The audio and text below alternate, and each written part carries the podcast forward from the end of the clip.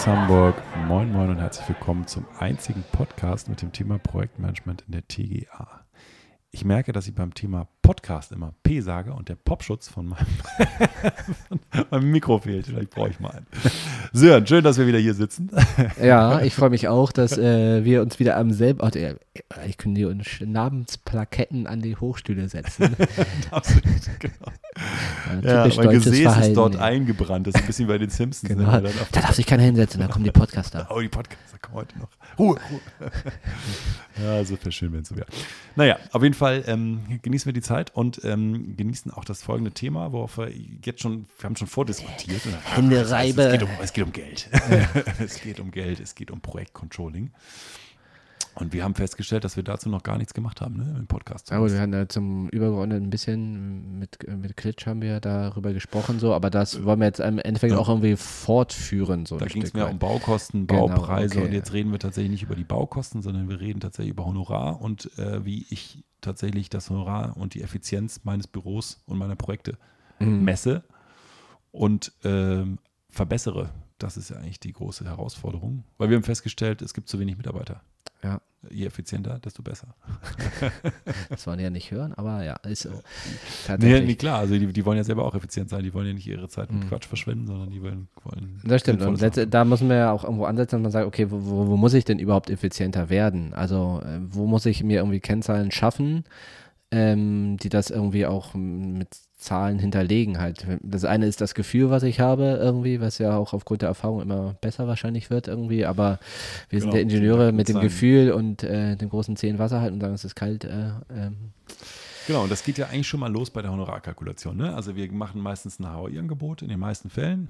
Das basiert auf der HOI 2013. Da sind Gehälter von 2012 hinterlegt. Das heißt, wir haben wir haben die erstmal- 21er, ne? Wir haben, ja, die wird aber nie vereinbart, zumindest nicht die Honorartabellen. Die ne, sind, genau, die sind, haben sich ja auch nicht angepasst. Ne? doch der Simon hat die angepasst. Es gibt neue Honorartabellen, die sind über 20 Prozent höher als die von 2013, weil die Gehälter seit 2013 ja auch ein Aber die bisschen sind doch nicht in der gestiegen sind. 21er drin. Die sind der 21 Oder nicht hinterlegt. riesen- nee, nee, die sind Okay, nicht gut. hinterlegt, die neuen Honorartabellen, sondern es sind immer noch die Honorare von 2013. Ja, genau, ja. Dann ist halt der 13, Satz ja immer noch recht. 2012. Alles korrekt. Ja, ja. Genau, aber liebe Fachplaner, ähm, liebe Bauherren, für die TGA-Fachplanung werden Honorare von 2000 oder Gehälter von 2012 zugrunde gelegt für die Honorare. Das ist ja schon mal beschissen für die Fachplaner.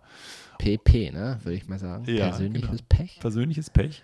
Natürlich gibt es jetzt eine gewisse Baukostensteigerung, auf die wir uns unterhalten haben. Die führt natürlich dazu, dass die Honorare auch steigen, aber eben degressiv. Je höher die Baukosten, desto geringer steigen anteilig dazu. Und das alles auf der Honorare. Grundlage von vor zehn Jahren. quasi. Und das auf der Grundlage von zehn Jahren. Also, beschissene Situation für die Fachplaner. wir sind echt, äh, ja. Controlling, Controlling, Projektcontrolling, das ist die Kunst. weil wir versuchen ja trotzdem Lösungen zu finden. wir müssen ja auch Geld verdienen und wir müssen den Leuten auch ein bisschen Geld bezahlen, denn gute Leute kosten eben nicht nichts, sondern die sind so richtig teuer. Und Ja, Bei denen hat sich ja auch rumgesprochen, dass äh, sie äh, seltenes Gut sind äh, und da erhöht sich dann ja auch im Endeffekt deren äh, Verhandlungsposition. Lukas, vielen Dank für diese Information nochmal. Der hat TGA studiert, weil er gesagt hat, ich bin ein knappes Gut und ich möchte entsprechend Geld verdienen.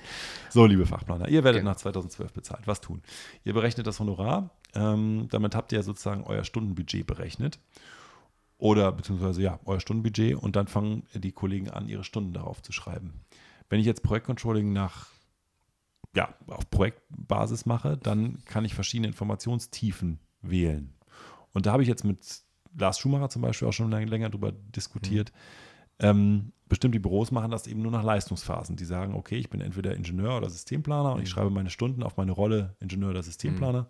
Unterschiedliche Und Stundensätze dann oder einfach mit gleichen, unterschiedlichen ja. Stundensätzen, aber auch nur über die Leistungsphase 2 zum Beispiel. Ja. Da mache ich das dann in Summe. Und am Ende der 2 mache ich mal einen Strich drunter und sage, alles klar, so und so viele Stunden sind verhandelt oder angeboten worden, so viele Stunden sind gebraucht worden, habe ich jetzt Plus oder Minus gemacht.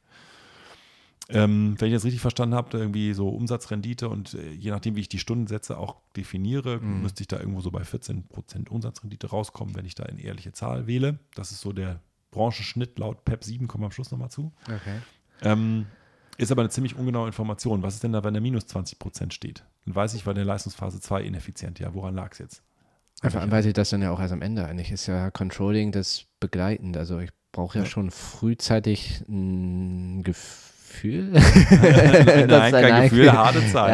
Ja, harte Zahlen, die mir sagen, ich bin noch auf dem richtigen Weg. Also Genau. ich habe auch am Ende noch eine grüne Zahl da in der Regel stehen und keine rote. Genau. Und der, die sagen, ein fortgeschrittenes Büro macht das jeden Monat, guckt Mhm. sich jedes Projekt an, mindestens jeden Monat und äh, guckt sich dann die aktuellen Zahlen an. Die Stunden, die geschrieben wurden, die Stunden, die kalkuliert wurden. Und im Verhältnis zum Projektfortschritt. Dann sehe Genau. ich ja, wo ich stehen müsste. Also auch dann letztendlich der Abrechnungsstamm kommt ja auch dazu. Dann. Genau. So, und dann jetzt stellt sich die erste Frage. Jetzt muss man die erste Wahl treffen. Wie detailliert mache ich das? Wir haben es mal probiert mit wahnsinnig detailliert. Also das heißt, ich habe nach Simon-Tabelle die einzelnen Anlagengruppen aufgeteilt in Stunden und habe das dann noch mit Unteraufgaben versehen.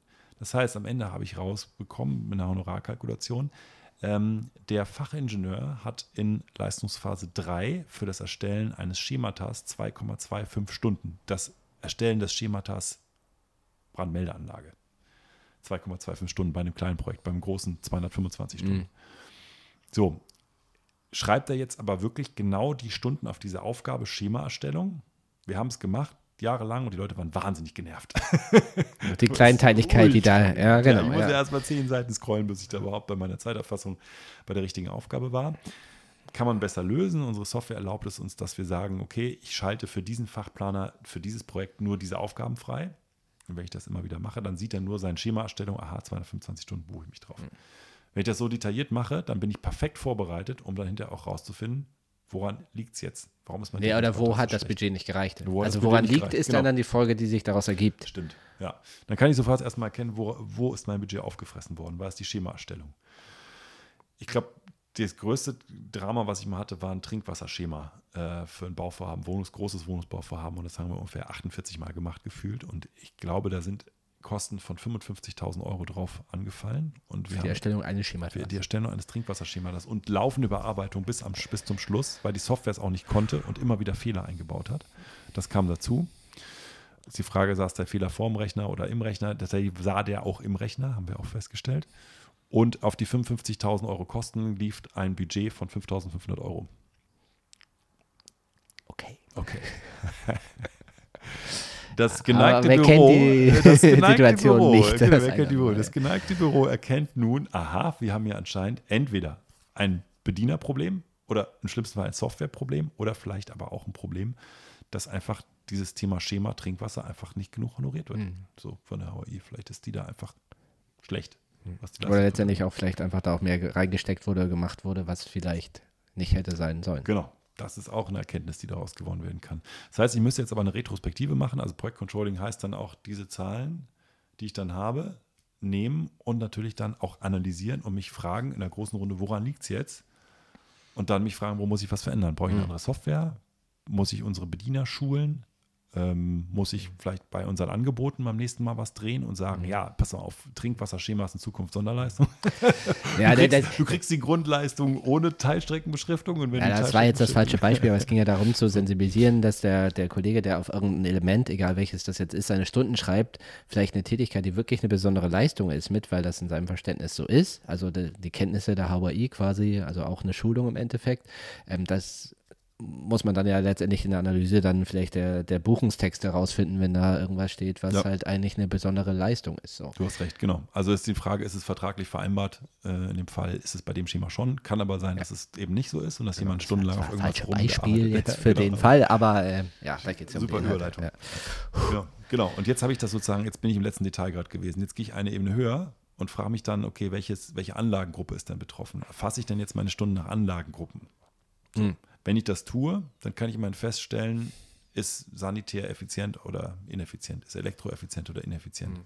Auch das kann ich ja wieder dann irgendwie Themen ableiten. Brauche ich Hm. vielleicht eine andere Elektrosoftware, ist vielleicht oder die Sanitärsoftware schlechter als die Elektrosoftware? Sind die Elektrokollegen ineffizienter als die Sanitärkollegen? Das wird nicht dazu führen, dass ich irgendjemand rausschmeiße oder dass ich irgendwie ja, Entscheidungen treffe, die da völlig unüberdacht sind, sondern ich werde mich dann reindrehen und fragen müssen, woran liegt es. Ja. Und ich glaube, da scheitern die meisten Büros dran.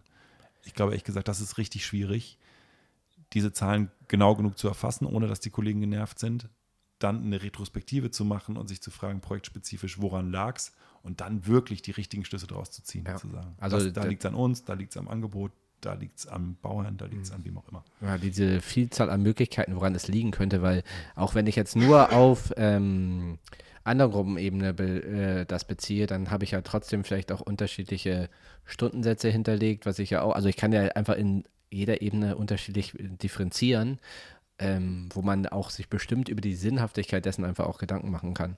Auf jeden Fall. Und dann ist der Aufwand irgendwann auch Quatsch, ne? Also wenn ich dann einfach wie, wie bei uns da zehn, zehn Seiten manchmal scrolle, um eine Einzelaufgabe Mhm. anzuwählen. Und das ist ja nicht, das ist ja nicht nur ein Projekt, wo dann die Stunden draufgeschrieben werden, das muss ich dann beim nächsten Projekt auch machen, so. Und dann stehen dann aber auch äh, unter NRKs die Stunden, die ich gebraucht habe, um meine Stunden zu schreiben. Genau. Ja, stimmt. Ja. Also es ist ein ziemlich komplexes Thema. Ich glaube, es hilft schon auf einer gewissen Detailebene die Aufgaben darzustellen und da die Zeiten drauf zu schreiben, um das mal zu erkennen. Vielleicht macht man das auch für, für ein Projekt mal oder zwei Projekte, tr trifft seine Schlüsse daraus und dann geht man auf ein nächsthöheres Aggregationslevel und sagt, okay, ich mache jetzt nur noch nach Anlagengruppe und ähm, Leistungsphase. Das ist ja auch das, äh, den, den Ansatz, also sich für einen Ansatz des Controllings zu entscheiden. Ich kann vielleicht ja auch in dieser Auswertung das grober fassen, aber zum Beispiel in einem Projekt im Rahmen des Kicker-Offs oder grundsätzlich die Kollegen dafür zu sensibilisieren, was heißt denn das Honorar übersetzt für sie an Arbeit, die in welcher Zeit geschafft werden muss. Ja, Auch wenn ich dann vielleicht nicht mehr so differenziert erfasse, aber zu sagen, eben halt vielleicht im Rahmen eines äh, Projektstartgespräches oder wie auch immer, wo man darstellt, welches Honorar man kriegt, wofür, dass das in der Übersetzung bedeutet, merke dir, Kollege, du hast für die Erstellung des Trinkwasserleitungs eigentlich nur zweieinhalb Stunden Zeit. genau. Und äh, ja, wir müssen das jetzt hinbekommen in diesen zweieinhalb Stunden. Das ist die Genau, Kunst, ne? so, und Also dann- fordern, ja. Genau. Und so, so schießt und dann kommt dann irgendwann ein Aufschrei, der sagt, das geht gar nicht. Dann heißt es ja, dann müssen wir irgendwas ändern. Dann müssen wir in der Kalkulation was ändern. Genau, die Kalkulation, aber eben halt die Prozesse, die Organisation darum so aufbauen, dass es in der Zeit funktioniert, die es geht, äh, die man da zur Verfügung hat. So. Was ich dann interessant finde, ist, wenn man sich dann hinterher das auswertet und danach fragt, wie passe ich bestimmte Aufgaben vielleicht auch an. Ne? Also ich sehe in der Leistungsphase 8 zum Beispiel, gibt es irgendwie einen Haufen Punkte immer für das Thema Rechnungsprüfung. Totaler Quatsch. Also das Thema Aufmaßprüfung ist mit irgendwie ein, oder ich kann wie viele Punkte, ich weiß nicht mehr, gerade nicht im Kopf, irgendwie 1, irgendwas Punkten äh, versehen und das Thema Rechnungsprüfung mit drei Leistungspunkten. Das heißt, drei Prozent meines gesamten Honorars kriege ich für die Prüfung von Rechnungen. Unabhängig von dem Aufmaß erfassen, was ja eigentlich viel aufwendiger ist. Ich muss auf die Baustelle, ich treffe mich mit dem Handwerker, ich gehe mit dem alle Räume durch und so weiter. Ich prüfe das Aufmaß und dann prüfe ich nur noch die Rechnung durch. Kriege ich drei Leistungspunkte, das passt gar nicht. Das heißt, da müssen irgendwie Stundenbudgets dann von dem Thema Rechnungsprüfung auf das Thema allgemeine Bauüberwachung, Qualitätsprüfung übergeben werden. Und das muss man halt für sich erkennen und dann irgendwie für sich so ummodeln, glaube ich, dass es dann irgendwie passt, eine Baseline hat. Ähm, genau, ich glaube sozusagen, warum macht man Projektcontrolling? Projektspezifisch ähm, Erkenntnisse sammeln für nächst, fürs nächste Projekt, für die eigene Infrastruktur, für die eigene Arbeitsweise und Dinge verbessern im Büro. Und dann gibt es natürlich noch die Perspektive und projektübergreifend. Ne? Ähm, da fand ich es auch sehr interessant, habe ich den letzten, letzten, letzten Vortrag gehört von einem Ingenieurbüro, das hat BIM-Projekte mit Nicht-BIM-Projekten verglichen und festgestellt, dass sie bei BIM-Projekten ungefähr 30 Prozent mehr Aufwand haben beim gleichen Honorar. Von Und jetzt fragt er sich, 2012. Mache ich ja. jetzt weiter Ja. BIM-Projekt? ähm, ich glaube, das ist auch diversen Faktoren geschuldet. Auch da muss man jetzt sehr gut analysieren, sich fragen, woran lag das bei diesen Projekten? Ist es jetzt vielleicht projektspezifisch gewesen? Mm, Ich glaube, das macht aber jeder gute Geschäftsführer und jede, jede gute Einheit oder sozusagen Führungskraft fragt sich dann eben, welchen Projekttyp will ich? Welchen Projekttyp kann ich gut mit dem Team in einer guten, effizienten Ja, Art das wäre letztendlich das ja. Ergebnis eines übergeordneten Controllings. So, wenn wir jetzt sagen, Genau. wir haben uns heute mal das Projektcontrolling, das ich vielleicht auch als, als Projektleiter für meine Projekte äh, mir anschaue. So. Ja, und da finde ich, fand ich ein sehr, sehr schönes Portfolio, habe ich äh, kennengelernt, ähm, nämlich A, B, C und D Kunden. Das kennt jeder, hat man, glaube ich, schon mal gehört. Ne? Also ich unterteile in A, B, C und D Kunden. Aber jetzt ist die Frage, wonach unterteile ich? Und ich habe mit einem Büro gesprochen, die machen das so. Es gibt A-Kunden, das sind die, mit denen ich einen hohen Deckungsbeitrag und jetzt kommt's, eine hohe Mitarbeiterzufriedenheit habe. Das heißt, meine Kollegen sind mit diesem Kunden und diesem Projekttyp hochzufrieden. Das ist wichtiger als der Deckungsbeitrag. Ist beides maximal erfüllt, habe ich A-Kunden. Ähm, ist es tatsächlich eine äh, hohe Mitarbeiterzufriedenheit mit einem geringen Deckungsbeitrag, dann ist es B-Kunde immer noch. Es ist hoher Deckungsbeitrag mit geringer Mitarbeiterzufriedenheit. Also wir verdienen zwar Geld mit dem, aber wir mögen die überhaupt nicht und wir kommen nicht mit denen klar. Es ist C, schon ganz hinten. Und klar, was D ist. Ne? Ja, Mitarbeiter unzufrieden, Deckungsbeitrag schlecht. Und so sortieren die ihre Kunden ein. auch ein Ansatz. Auch ein Ansatz. Ja, das wäre dann sozusagen über der projektübergreifende Ansatz. Mhm. Ja, genau. Ich glaube, das ist mal die, der Kurzabriss zum Thema Projektcontrolling. Auf Projektleiterebene. Auf Projektleiterebene. Ähm, wollen wir noch auf PEP 7 nochmal eingehen oder? Das machen wir in der nächsten Runde. Dann machen wir in der nächsten Runde. ist klar. Kennzahlen äh, im Controlling, ich glaube, da machen wir nochmal eine eigene Folge zu. Denke ich auch, ne? Weil Genau. äh, wir werden schon wieder beobachtet. Wird schon beobachtet Unsere. Stühle sind die einzigen, die noch nicht oben sind. Böse Blicke, genau. Wir müssen jetzt mal Control, wie viel wir getrunken haben.